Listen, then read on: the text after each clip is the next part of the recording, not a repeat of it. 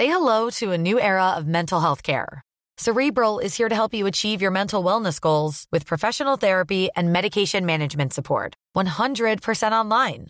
You'll experience the all new Cerebral Way, an innovative approach to mental wellness designed around you.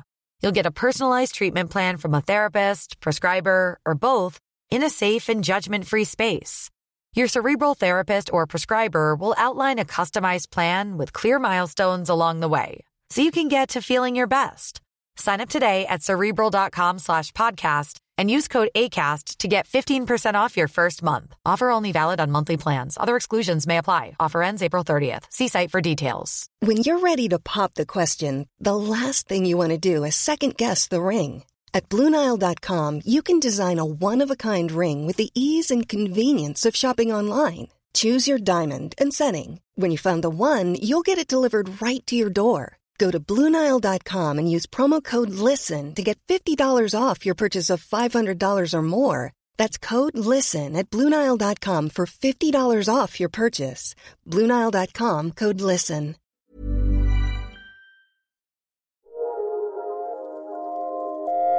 Je ne veux pas euh, peut-être faire d'enfant parce que voilà, c'est pas quelque chose que je sens dans ma chair. Je sais pertinemment qu'aujourd'hui à 31 ans, j'en veux pas. Mais j'ai peur du, réveil euh, plus tard s'il y en a un.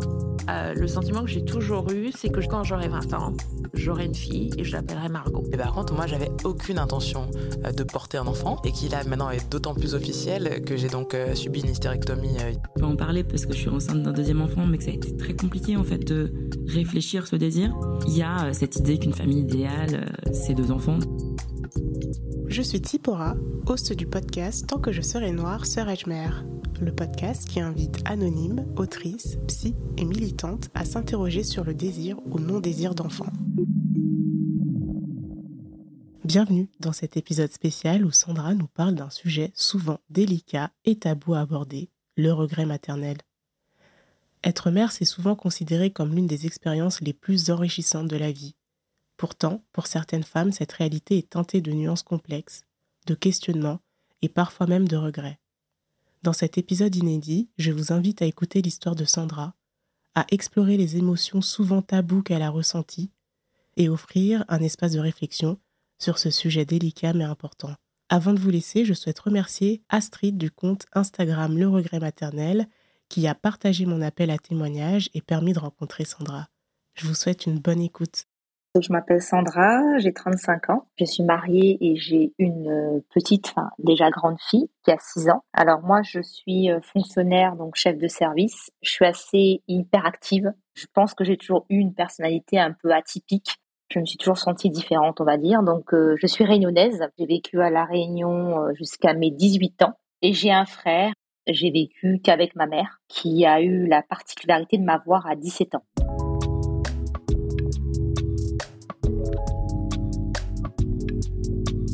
J'ai une, euh, on va dire une enfance euh, classique, mais à l'adolescence, s'est beaucoup gâté. J'ai écrit un livre à ce sujet qui s'appelle Plus fort que les mots MAUX pour raconter cette adolescence qui a été euh, chaotique. Donc j'ai mis beaucoup de temps à me remettre et qui a conduit à une relation très conflictuelle avec ma mère et qui a été stabilisée, je pense, vers la trentaine où j'ai fait un gros travail sur moi. Je pense que mon rôle de mère m'a permis de, de, faire le deuil de ça. On va dire que été une enfant euh, et une adolescente très indépendante, trop, on va dire.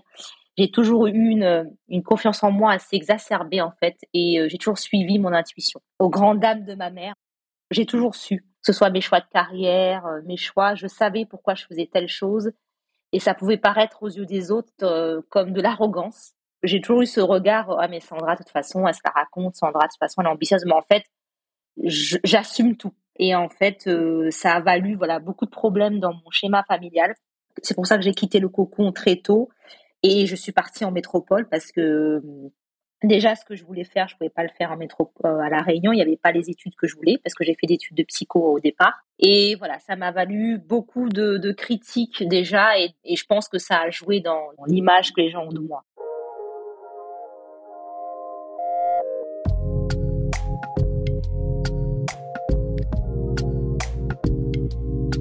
On va dire que jusqu'à ce que je sois tombée enceinte, je voulais pas d'enfant. Ça fait partie des choses euh, catégoriques que je voulais euh, il y a même à l'âge de 15-16 ans, je pensais déjà à faire une stérilisation définitive. Pour te dire comment ma, pensée allait loin, je pense que avec le recul, maintenant j'ai 35 ans, c'était peut-être dû à mon histoire. Euh, j'ai très mal vécu deux choses, ma vie, mais aussi mon rôle de femme. Je trouve qu'on a beaucoup de poids en tant que femme et en tant que femme noire, d'autant plus.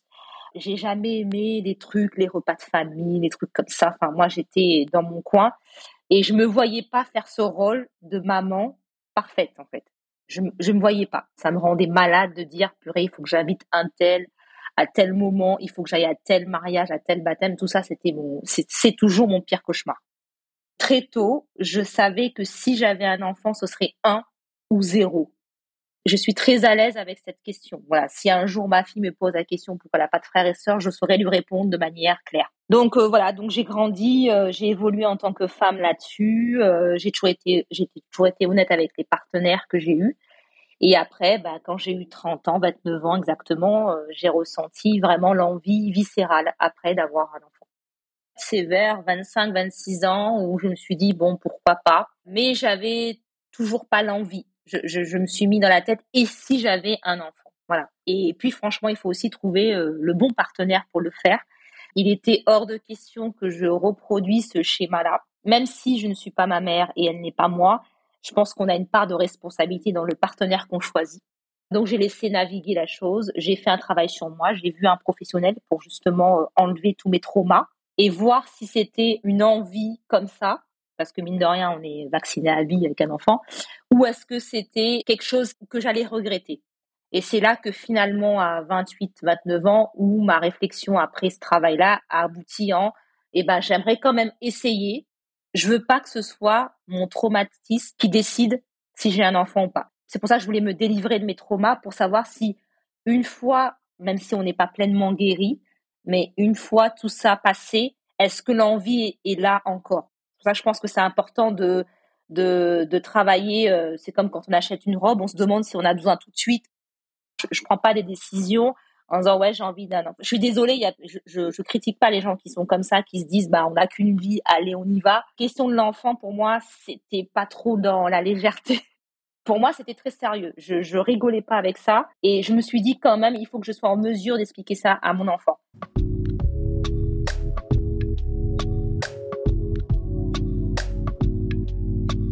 J'ai eu la chance, j'ai eu une, grossesse et un accouchement euh, parfait.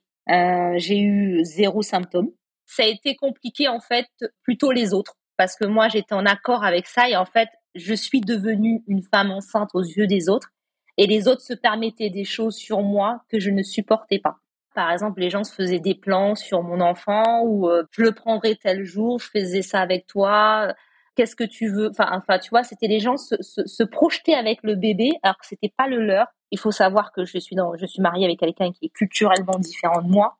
Donc il y avait ça à gérer parce que ma mère l'avantage c'est qu'elle connaissait. Ben moi je suis pas du tout quelqu'un de très euh, câlin de très enfin voilà. Moi je suis je suis très peu tactile comme fille. Donc ma mère elle me laissait tranquille elle savait. Mais les autres c'était toujours ça. Ou voilà, moi j'ai travaillé jusqu'au bout. J'avais même demandé à reporter mon congé maternité. Et du coup, les gens se posaient des questions. Mais pourquoi Sandra, elle travaille encore? Pourquoi elle fait encore ça? Ben, Sauf qu'après, bon, la réalité m'a ramené euh, à un accouchement risque prématuré.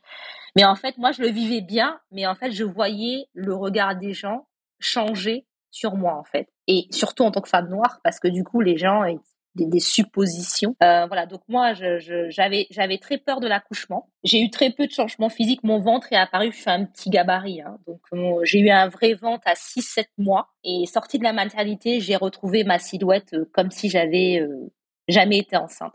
Donc ça a été assez brutal, tu vois, parce que les gens te disent ouais mais c'est bien, voilà. Et en fait, tu vois, bah moi en fait j'ai l'impression de de, de, de de pas avoir vu cette cette grossesse là. Sachant que moi, je l'ai vécu comme le premier et la dernière grossesse. Hein. Moi, j'ai vécu ça comme un one shot, hein, euh, voilà. Et du coup, voilà. Donc, j'ai eu un accouchement nickel, euh, sans péri, en 45 minutes, euh, voilà, reprise tout de suite. Donc, je suis restée un peu plus de longtemps à l'hôpital parce que j'avais un bébé qui avait un petit poids. J'ai adoré la période nourrisson. Franchement, moi, j'adore les bébés. Puis moi, on est quand même à à la Réunion, on est très euh, porter le bébé, faire les câlins, tout ça. Donc en fait, moi, j'aimais cette partie-là. Après, j'ai eu quand même la chance, il faut souligner, d'avoir un mari impliqué. qui était présent, qui a pris un mois et demi de congé. Enfin voilà, j'ai été entourée du côté de mon mari. Pour lui, c'était son bébé, sa fille. Jusqu'à aujourd'hui, c'est la prunelle de ses yeux là-dessus. Il faut quand même rendre aussi ce qui appartient aussi à la personne. Euh, ce qui a été compliqué pour moi, pardon, ça a été la solitude. Parce qu'en fait, les gens pensent que, bah ouais, euh, tu as l'habitude de faire des bébés, bah écoute, tu te débrouilles.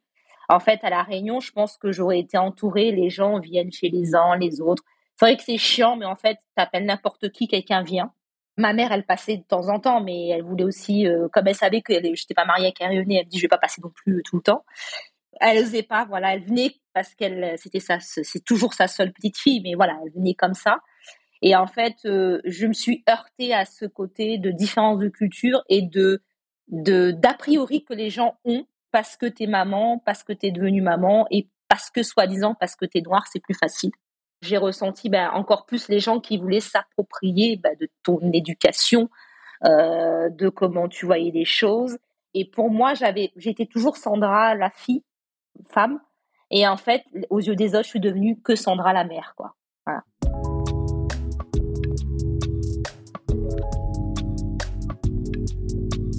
Ça a été très très dur euh, les premières années. Je pense que jusqu'aux 2-3 ans de ma fille, ça a été dur de faire comprendre aux gens que arrêtez de me saouler avec ça, quoi. Je suis pas que maman. Les gens pensaient que j'allais m'organiser en fonction d'eux parce que j'étais devenue maman, voilà. Mais en fait, j'ai dit mais lâchez-moi la grappe, quoi. Il y a que, on va dire, ma mère est ce qu'elle est, mais il y a qu'elle qui a compris que j'allais toujours fonctionner comme j'étais avant. C'est-à-dire que pour moi, je suis honnête, avoir eu ma fille, ça a rajouté quelque chose, mais ça n'a pas bousculé mon organisation et ma manière d'être. Il y a des gens qui écrivent très bien sur la maternité. Il y a des gens qui, qui t'écrivent des beaux, des, des, belles choses sur ce que, ce que a donné, donner la vie, c'est la plus belle chose. Je ne critique pas. Mais moi, je me suis pas retrouvée dans ces paroles-là. Je pense que c'est quand j'ai dû choisir. C'est quand le mot sacrifice est rentré en jeu. Parce qu'on a beau faire ce qu'on veut et avoir envie des choses, bah des fois, et ben, tu es obligé de faire passer ton rôle de maman avant. Et c'est quand euh, j'ai eu des opportunités, notamment de carrière, que j'ai dû euh, dire bah, pour le moment, je peux pas parce que j'ai un enfant en bas âge. Là, je me suis dit d'accord. Donc, euh, si j'avais pas eu d'enfant, j'aurais pu dire ouais, voilà. Donc, aujourd'hui, j'ai la carrière que je veux, mais j'ai attendu que ma fille grandisse, que ce soit mieux pour elle, etc. pour pouvoir faire ce que j'avais envie. Donc c'est quand c'est quand j'ai dû me mettre vraiment en retrait et mettre le rôle de mère avant parce que bah du coup euh, je pouvais vraiment pas faire autrement. Elle avait vraiment besoin de moi c'était vraiment pas le moment. Et, ou quand tu es dans une réunion tu dis bah écoutez moi je dois sortir à 5 heures j'ai la petite à l'école ou à la crèche. Dans ces moments là tu dis putain mais merde quoi c'est fait chier. Voilà chier vraiment fait chier quoi. Je lui dis toujours ma fille euh, j'aurais regretté de, de pas t'avoir eu je lui dis toujours parce que c'est elle, parce que c'est une fille, parce que voilà. Mais euh, le rôle de mère, ouais, c'est quelque chose qui parfois me pèse, parfois euh, c'est vraiment si c'était à refaire, peut-être que je prolongerais la réflexion, voilà, peut-être plus, euh, peut-être que je ferais tâche chose, mais, mais c'est vraiment le rôle et, et l'image que nous renvoie vis-à-vis de ça. C'est pas l'enfant, je l'aime pas moins. Demain on m'appelle, il y a un problème, bien sûr que je raccroche avec toi et j'y vais mais c'est pas pour autant que ça me fait pas chier quoi. Tu vois c'est c'est ça c'est que c'est c'est le fait de se dire bah ouais euh, et d'assumer aussi parce que des fois il y a des gens qui disent oh mon dieu euh, j'ai dit que je regrettais d'être mère. Et eh ben non moi je je regrette pas ces propos parce que je pense qu'on est quand même en 2023 il faut arrêter de dire que le rôle de mère c'est super à 100% quoi. Il faut arrêter de dire ça il faut arrêter de de dire qu'il y a des gens qui sont prédisposés à être mère. Faut arrêter de dire que l'instinct maternel, c'est, c'est, tout de suite quand tu regardes les... Non, c'est, c'est faut arrêter. Moi, pour moi, il faut être honnête. Et euh, je saurais expliquer à ma fille, lui dire oui, il y a eu des moments où j'ai regretté ce rôle, ce rôle-là. Voilà. Pas elle, pas elle.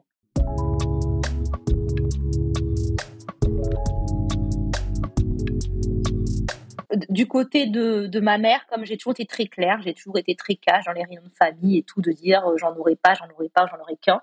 Il me pose moins la question, il me pose la question sur le ton de la plaisanterie.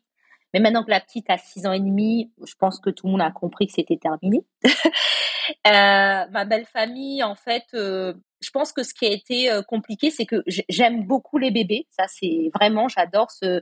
Moi, je suis la, je suis la personne qui va te prendre le bébé. Tout ça, j'adore cette, cette période-là.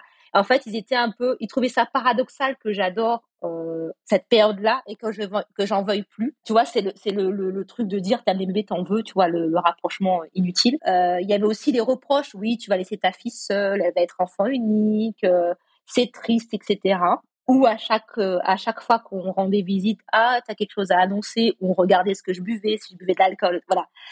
Et en fait, si tu veux, au début, ça m'agaçait, mais après, je me dis, comme je t'ai dit au long du, podcast, c'est la culture, c'est l'éducation qui fait qu'en fait, une femme à 30 ans, une femme a un enfant, dans 2-3 ans, elle va en faire un deuxième, tu vois.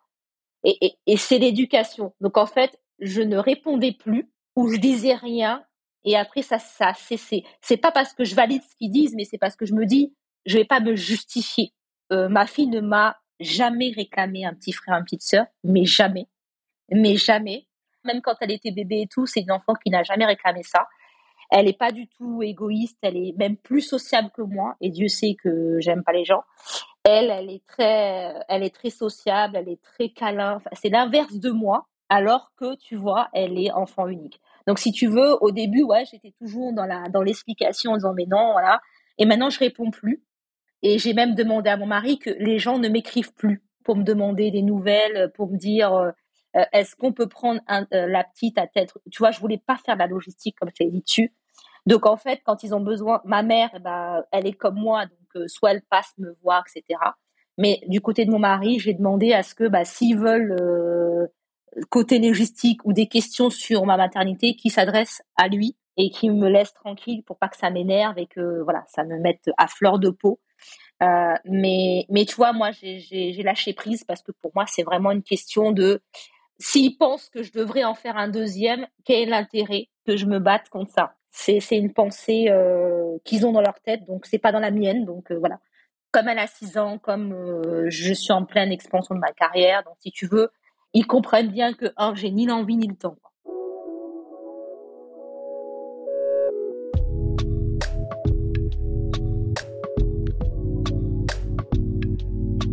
Euh, c'est tellement ancré que bah, tu as un enfant, tu dois assumer, tu es la mère, tu te débrouilles, on est toujours le parent référent. Je crois que c'est une question d'éducation déjà, avant d'avoir des structures. Je pense que déjà, si euh, chaque parent éduquait leur fils ou leur fille, hein, parce que du coup, euh, la, maternité, il y a aussi la paternité aussi. Je pense que déjà, si on pouvait, dans l'éducation qu'on offre à nos enfants, eh ben, leur permettre d'exprimer leurs émotions, leur, leur permettre de dire, bah, c'est pas parce que tu vas être une fille que tu vas avoir des enfants, euh, c'est pas parce que tu vas avoir des enfants que tu devras assumer seul. Je pense que ça part du village, tu vois, avant d'avoir des structures, parce que mon mari, qui qui qui, euh, qui est pas de la même culture que moi, il a toujours respecté ce choix-là. Il m'a dit, bah si t'en veux plus, t'en veux plus parce que il est, il me dit, mais moi en fait en vrai, je, je sers à rien parce que du coup, forcément le bébé il veut sa maman, forcément voilà, lui il aurait aimé que la petite euh, soit toujours collée H24 avec lui. Lui c'est c'est c'est son truc, tu vois. Donc je pense que peut-être il a une éducation ouverte là-dessus. Donc pour moi, ce serait d'abord une question de bah, dans, dans, ce qu'on dit à nos enfants, on le dit déjà différemment. Je pense qu'on aura gagné une moitié de bataille parce que voilà, je, je, les structures c'est bien, mais déjà si à notre niveau dans l'intime, on peut dire à nos enfants, bah écoute, voilà, t'es une fille, mais demain tu peux ne pas avoir d'enfant, c'est pas grave, ma chérie. Enfin, tu vois, déjà, moi je trouve que on partirait de là, ce serait déjà un grand pas, quoi.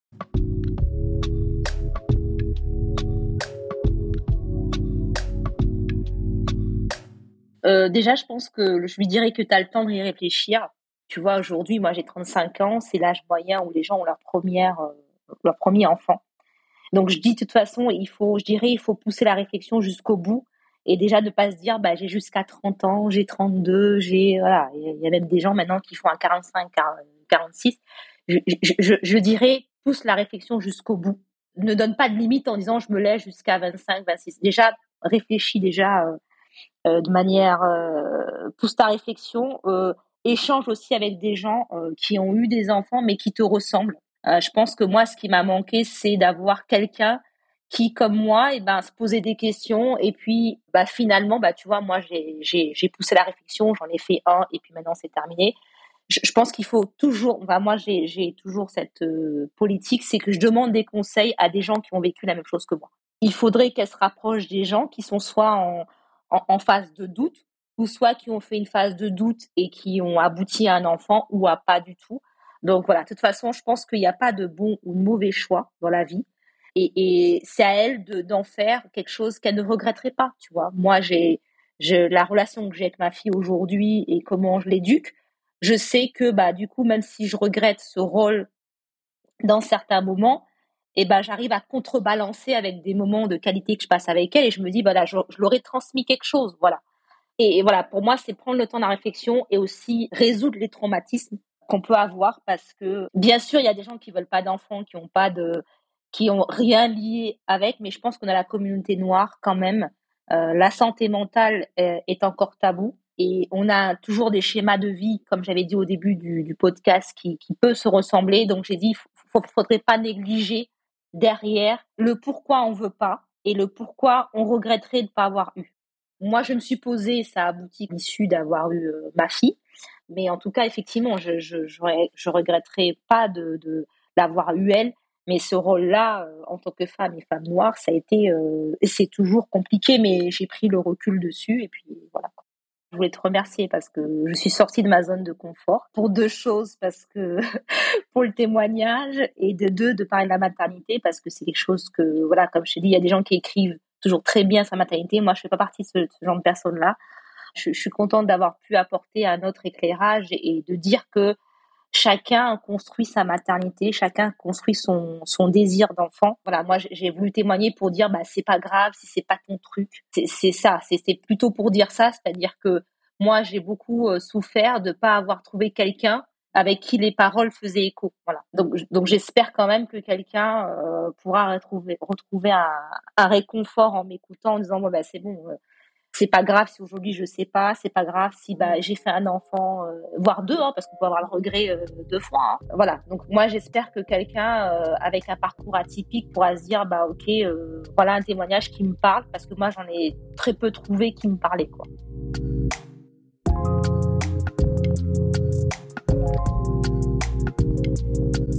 Vous venez d'écouter le témoignage de Sandra pour Tant que je serai noire. Cet épisode a été réalisé par Absana et Tsipora le montage par Alice Krief. Pour nous partager une histoire, vous pouvez nous envoyer un email à contact at noir.com et en attendant, rendez-vous sur Instagram.